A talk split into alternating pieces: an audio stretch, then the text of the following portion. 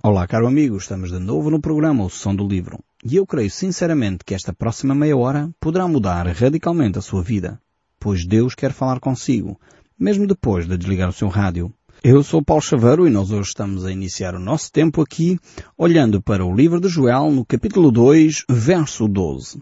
Diz assim a palavra do nosso Deus. Ainda assim, agora mesmo, diz o Senhor, convertei-vos a mim de todo o vosso coração e isso com jejum, com choro e com pranto. Então temos aqui uma proposta de Deus para um, a nossa relação com Ele ser restaurada. A única via, a única saída uh, para nós podermos restaurar o nosso relacionamento com Deus é de facto o reconhecimento do nosso pecado. É reconhecer os nossos erros. Reconhecer a nossa arrogância. Reconhecer as nossas atitudes erradas e de alguma forma uh, nos sujeitarmos a Deus. Quando nós começamos por argumentar, justificar, uh, começamos, enfim, a dizer que não temos culpa e, e tentamos uh, racionalizar as nossas atitudes, normalmente não encontramos um lugar de arrependimento no nosso coração. E como é óbvio, não há espaço para Deus poder restaurar a nossa vida e o nosso coração.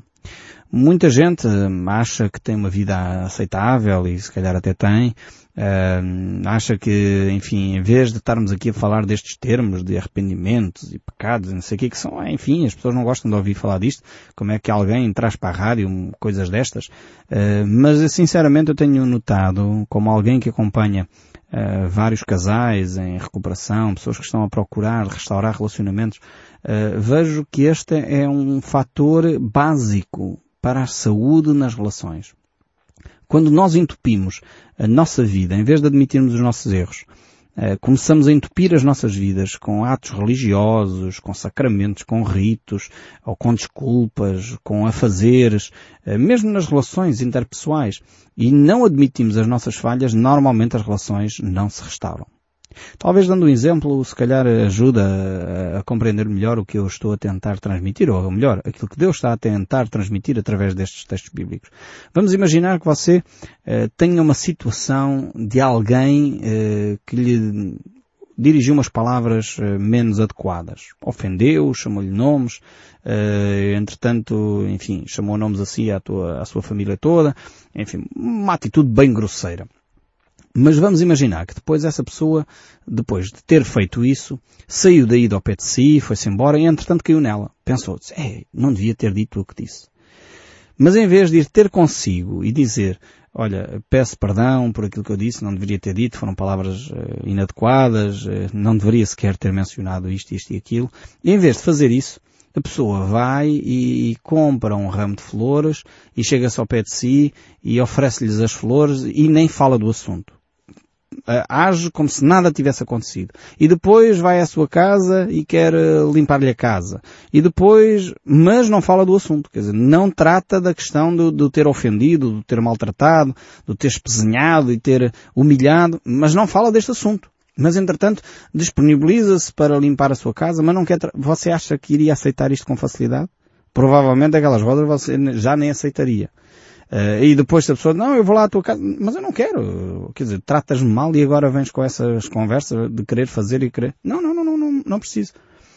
Mas talvez isto nos ajude a perceber como é que o arrependimento, a atitude dessa pessoa, uh, nos afeta. Provavelmente se ela viesse com o ramo de flores e viesse pedir perdão, uh, se calhar nós iríamos ponderar, bem, ok, a pessoa compreendeu que agiu errado e iríamos aceitar as desculpas dela. Mas se ela só vem com um ramo de flores, com um sorriso, como se nada tivesse acontecido, a fingir que está tudo bem, e que se nós tocamos sequer no assunto, então mas tu ofendeste? Não, não, eu não ofendi nada. Quem, quem, quem entendeu mal foste tu, quer dizer, ainda coloca as responsabilidades sobre nós. Não, eu só disse isso porque tu me ofendeste a mim primeiro. Quer dizer, nós nunca iríamos ter um relacionamento certamente saudável com esta pessoa assim. Agora, achamos que com Deus nós podemos fazer isso. Podemos servir a Deus, podemos ir à igreja e devemos ir à igreja se estamos, a, se estamos mal, devemos ir à igreja. É o local mais adequado para estar, para ver se nos arrependemos através de ouvir a palavra de Deus. Mas não podemos servir a Deus. Não podemos querer uh, arrumar a casa de Deus, digamos assim, quando a nossa própria vida não está em ordem com Deus. Por isso Deus diz que nós nos devemos arrepender com jejum, com choro e pranto. Ou seja, não quer dizer que não haja hipótese da pessoa estar em lágrimas a fingir. É verdade. É possível e infelizmente há muita gente hipócrita que chora, mas na realidade não está sinceramente arrependido. Mas aqui o texto bíblico, quando fala do jejum, lágrimas e choro, está a falar desse sentimento eh, sincero, de um arrependimento sincero, de uma atitude verdadeira uh, e de um arrependimento verdadeiro. Portanto, por isso acrescenta estas ideias de, de lágrimas, choro uh, e jejum, no sentido que a pessoa compreendeu perfeitamente os seus erros, está profundamente arrependido e por isso chora uh, diante de Deus, lamenta-se uh, do facto de ter feito e dito e agido em, com atitudes contrárias à vontade de Deus. Uh, por isso é necessário realmente cada um de nós perceber a sinceridade do nosso coração nesses atos de arrependimento e não, enfim, não arranjarmos subterfúgios, esquemas, justificações para tentar escamotear os nossos atos ou então, ainda pior, não é? ter lágrimas de crocodilo, como diz o povo, não é? Aquela atitude eh, de, de escamotear a situação e até se chora porque de alguma maneira vamos tentar sensibilizar a outra pessoa mas aquilo não são lágrimas sinceras. É? E no tempo de, de, de, em que esta profecia é escrita, e até no nosso tempo, uh, descobri que em alguns pontos do nosso país, não sei se ainda hoje de facto isso é assim, mas em alguns uh, pontos do nosso país há aquilo que se chama dos, uh, dos que choram profissionalmente. São pessoas normalmente convidadas a ir a funerais para fazer o pranto uh, daquela pessoa. Quando eram pessoas importantes então, uh, quanto mais uh, crepideiras se tinha, portanto pessoas que choravam e eram pagas para chorar por aquela pessoa, quanto mais lamento, mais alto fosse o lamento, mais importante era a pessoa. Uh, isso era uma prática um, não muito antiga entre nós, aqui em Portugal. Uh, conheço algumas uh, zonas do nosso país onde há bem poucos anos ainda acontecia estes fenómenos daqueles que choram profissionalmente. Mas não é deste tipo de choro que Deus está a falar aqui, porque Deus conhece o nosso coração. Deus está a falar de um choro sincero que provém de um coração arrependido. Eh, porque realmente Deus ama a verdade no íntimo de cada um de nós. Deus olha para o nosso coração. Deus não vê como vê o homem. Eh, o homem vê o exterior, mas Deus vê o coração. Por isso o profeta Joel diz rasgai os vossos corações, ou seja, começa, eh, tudo começa no nosso íntimo, tudo começa no nosso coração. Por isso o profeta diz, rasgai os vossos corações e não as vossas vestes. O povo de Israel tinha essa atitude. Normalmente quando havia uma situação difícil, eles rasgavam as vestes, lançavam terra sobre a cabeça e isso era sinal de, de tristeza.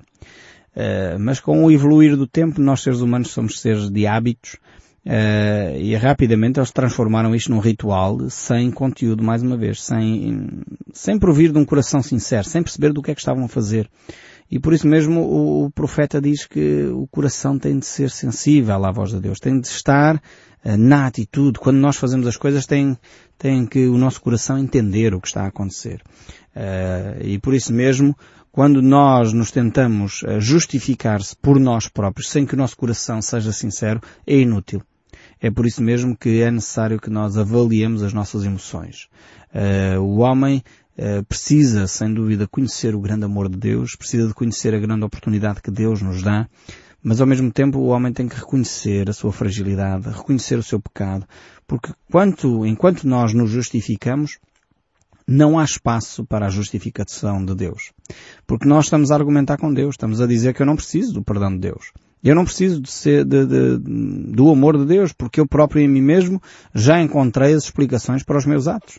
Portanto, eu não sou assim tão mau como isso, eu não sou, enfim, uma pessoa que careça de Deus dessa maneira, porque afinal de contas eu até nem sou assim tão mau. E é por isso que muitas vezes nós não nos aproximamos de Deus com humildade. A graça de Deus se manifestou salvador a todos nós, a todos os homens. E se não nos arrependemos, como dizia Jesus, igualmente todos pereceremos. O arrependimento é de facto a chave, a chave que abre a porta dos céus, podemos dizer assim. É o arrependimento que nos pode levar à intimidade com Deus. Aliás, temos aquele famoso livro ainda do Velho Testamento, Uh, um livro interessantíssimo. Eu gosto imenso deste livro do Velho Testamento, que é o livro de Jonas. uh, que relata uh, uma cidade terrível, que era a cidade de Nínive. Uma cidade da Assíria, é curioso este episódio aqui do livro de Jonas, para nós a esta distância nós diríamos, bem, Jonas é um profeta um bocado estranho. Deus mandou ir a Nínive pregar àquele povo que, que estava a viver numa atitude de, de, longe de Deus, uma atitude contrária à vontade de Deus. E, e Jonas foge, não quer ir pregar a esse povo. Uh, mas provavelmente nós não, não temos o contexto em que Jonas viveu. Nínive uh, era uma cidade da Assíria e a Assíria era a maior superpotência daquela época, pronta para invadir a nação de Israel. E agora Deus está a dizer a, a Jonas, vai lá, uh, a essa nação inimiga, que já tinha feito incursões uh, na, na, na, nação de Israel, eu quero salvar aquela nação. Eu imagino os sentimentos uh, que vieram ao coração de Jonas. Era um povo inimigo, era alguém que não era fácil para Jonas amar, ao ponto de, de ele ir lá para pregar boa nova de Deus para que este povo fosse salvo. Ele queria ver os inimigos destruídos. Mas Deus já estava a colocar ali no coração de Jonas aquilo que é o amor divino. E o amor divino é amar os nossos inimigos. E por isso ele apela para Jonas ir até a cidade de Nínive e ali proclamar a palavra de Deus. Mas depois de todo esse episódio de Jonas tentar fugir, enfim, eu recomendava que vocês lessem um livro de Jonas, já, já comentámos aqui, mas hum, recomendava que vivamente lessem um livro. Uh, depois de todo aquele episódio, vemos, vemos que ele vai e ele prega naquela cidade uh, o amor de Deus. Uh, mas a mensagem eu imagino que ele deve ter feito muito contrariado. E a mensagem era simples. Ele, ele dizia, uh, daqui a 40 dias Nínive será subvertida. Se não se arrependerem, daqui a 40 dias Nínive será destruída. Basicamente esta era a mensagem que ele tinha para comunicar aos ninivitas. Curioso é que este povo percebeu os seus erros.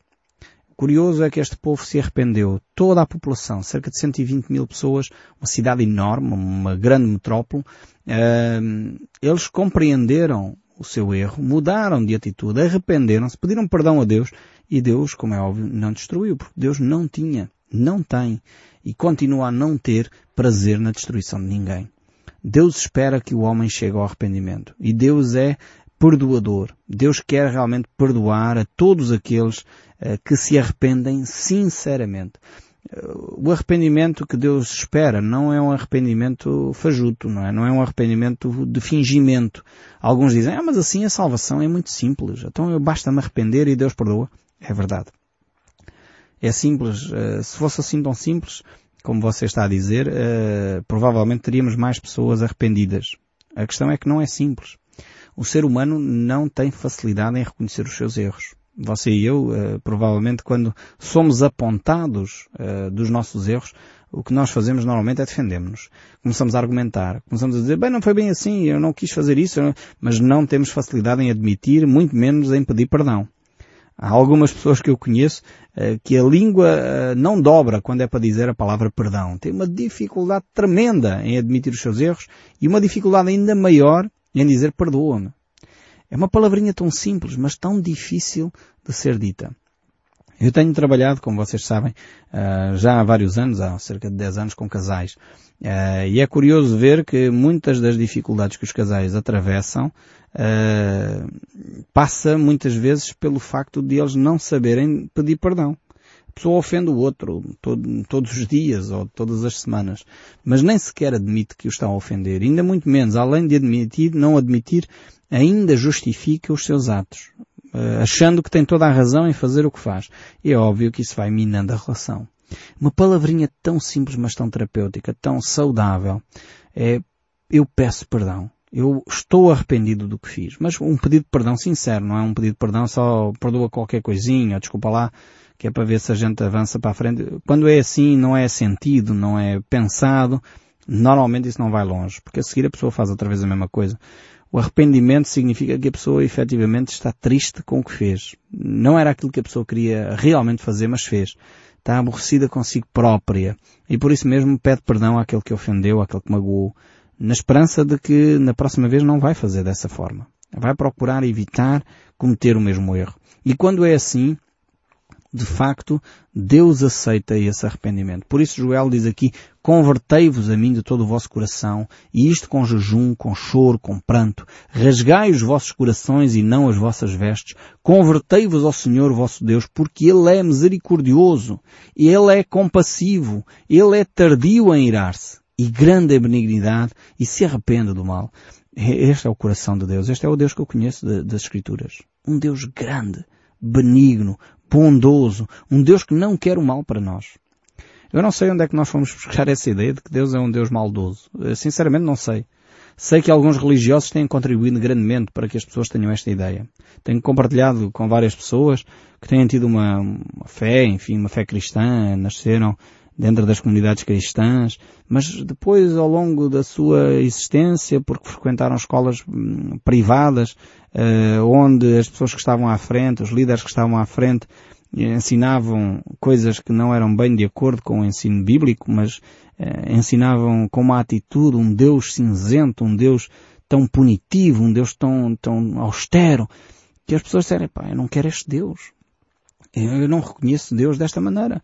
Mas como não tinham outras referências, não, não, não tinham lido a Bíblia, não tinham voltado às Escrituras, por isso é que é tão importante ler a Bíblia. Você, me está a ouvir, desconfie, desconfie se algum líder uh, religioso lhe diz para você não ler a Bíblia. Tenha, ponha logo pontos de interrogação. Essa é a melhor arma para estabelecer ditaduras. Eh, as ditaduras, sejam elas espirituais, políticas, intelectuais ou outras, é aquela ditadura que quer manter as pessoas na ignorância. É por isso que os ditadores normalmente não investem muito na formação do povo, porque eles sabem que quando uma pessoa está esclarecida, a pessoa começa a pensar e começa a comparar e começa a fazer avaliações. Então você desconfia se há um líder religioso da sua comunidade que diz para você não ler a Bíblia ou para você pôr de lado a Bíblia não esquecer-se da Bíblia, toma atenção. Uh, é vital nós conhecermos a Bíblia, porque quando nós conhecemos as Escrituras, quando nós entendemos o coração de Deus, começamos a ver que afinal esse Deus que nos foi passado não é o Deus da Bíblia. Deus não é um Deus cinzento, Deus não é um Deus austero, Deus não é um Deus punitivo no sentido maldoso da questão. É óbvio que Deus uh, disciplina, mas quem é o pai que ama que não disciplina? Quer dizer, uh, seria estranho é que Deus dissesse que nos amava e não o fizesse e não, nos disciplinasse. E é que era uma aberração. Agora, Deus que, que diz que nos ama, que quer o melhor para nós, e nos disciplina, pois é óbvio, qualquer pessoa que, que ama efetivamente, que se preocupa significativamente com o outro, vai intervir. Se me vê fazer um disparate, eu espero se, quando vejo os meus filhos a fazer um disparate, intervenho, como é óbvio, como pai não quero que eles se vão magoar. Eh, e por isso mesmo vou discipliná-los, vou uh, chamar-lhes a atenção antes que as coisas ocorram. E eu já tenho dado esse exemplo aqui, mais uma vez, eh, só para ajudar, porque se calhar nem todos ouviram, mas uh, lembro-me de um episódio em que a minha Débora estava a brincar com uma vassoura, uh, punha lá no corredor, uh, punha a vassoura na barriga e andava para a frente e para trás. Eh, claro, eu, eu, quando me apercebi daquilo, ainda lhe dei um grito para chamar a atenção, para ela parar a brincadeira. Mas já fui tarde demais. Ela apanhou um pequeno táculo saliente e pronto, espetou a, o cabo da vassoura na barriga, como é óbvio. Uh, graças a Deus não foi uma dor muito intensa, porque ela também não era muito bebê na altura. Não corria com muita força, mas foi o suficiente para ela se magoar. Eh, agora, eu como pai, se tivesse-me apercebido no primeiro minuto que ela ia fazer aquilo, tinha travado esta brincadeira. Agora, na cabeça da minha filha, o que é que se teria passado? Se ela não se tivesse magoado, o meu pai não quer é que eu me divirta. Então eu estou-me a divertir aqui com a vassoura a correr lado para o outro e ele está a dizer para eu não brincar. O meu pai é maldoso, não quer é que eu esteja divertida. Às vezes é este tipo de raciocínio que nós fazemos com Deus é que Deus vê lá mais à frente. Como eu, como pai, percebi que quando a vi, ela ainda não se tinha magoado, mas vi que ela tinha a vassoura na barriga e andava a correr com a outra parte uh, que varre o chão, uh, uh, a escorregar no chão. É, bastava acontecer o que aconteceu, ter um taco um pouco mais saliente para aquilo encravar e o cabo da vassoura se espetar na barriga. Nós, adultos, já temos este discernimento. Uh, ela não tinha, como é óbvio, era uma criança, por isso eu chamei a atenção, mas já foi tarde demais, porque de facto, quando chegou o ataque saliente, uh, não fui a tempo e horas para, para parar a brincadeira. Mas Deus faz isso connosco. E o estranho é que nós temos o raciocínio da minha Débora. Começamos a pensar, Deus é maldoso, Deus não quer que eu me divirta. Então Deus está a dizer que ter relações sexuais uh, fora do casamento é errado. Porque é que é errado? Então, mas é tão divertido, é uma coisa tão saudável. É uma... E começamos depois a ter publicidades e discursos uh, aí nos mídias que até reforçam esta ideia e depois não nos apercebemos que quando há uma infidelidade numa, numa relação, os filhos sofrem, o cônjuge sofre, nós próprios sofremos porque afinal de contas percebemos que, que aquilo que fizemos não foi correto e, e toda a gente sofre ao redor daquilo, a família direta sofre porque houve uma infidelidade, houve uma quebra de confiança e as pessoas perceberam que afinal não se pode confiar naquela pessoa. Só que o que o ser humano faz? Tenta-se generalizar isto dizendo afinal não é assim tão mal e desvaloriza-se estes aspectos eh, como se as pessoas que vivem as infidelidades e quem já viveu um, alguma infidelidade sabe bem o que eu estou a falar eh, o sofrimento que isso provoca no coração das pessoas. As pessoas que, que viveram isso, em que o cônjuge foi infiel, o outro lado sentiu-se como um trapo, sentiu-se usado, sentiu-se humilhado, porque afinal de contas todo o processo que a pessoa estava a fazer de se encontrarem como casal foi desvalorizado pela outra parte. Mas isto, claro, os mídias não falam, não focam, porque não, não vende, no fundo, não é? E não é interessante falar destas questões. E é por isso que Deus diz, não façam isso, que isso vai causar tanto mal à vossa saúde emocional. Vai prejudicar tanto a vossa maneira de pensar. Vai levar-vos a um estado emocional tal que vocês vão se sentir muito mal. Eu proíbo isso. E é por isso que Deus deixa essas orientações para nós. E nós não percebemos que Deus, ao fazer isto, o faz por amor. É por isso que o texto bíblico mais conhecido, talvez, das Escrituras é este de João 3,16, que diz que Deus amou o mundo de tal maneira que deu o seu Filho unigênito. Num ato desesperado, eh, se eu posso usar esta expressão, num ato desesperado, Deus enviou o seu Filho ao mundo para ver se pelo menos nós ouvíamos alguma coisa da parte de Deus. Deus, no seu amor mais profundo, Ele transformou-se em carne para habitar entre nós, para que cada um de nós pudesse vir a crer nele e aquele que crê nele não pereça, mas tenha a vida eterna. Este é o grande amor de Deus.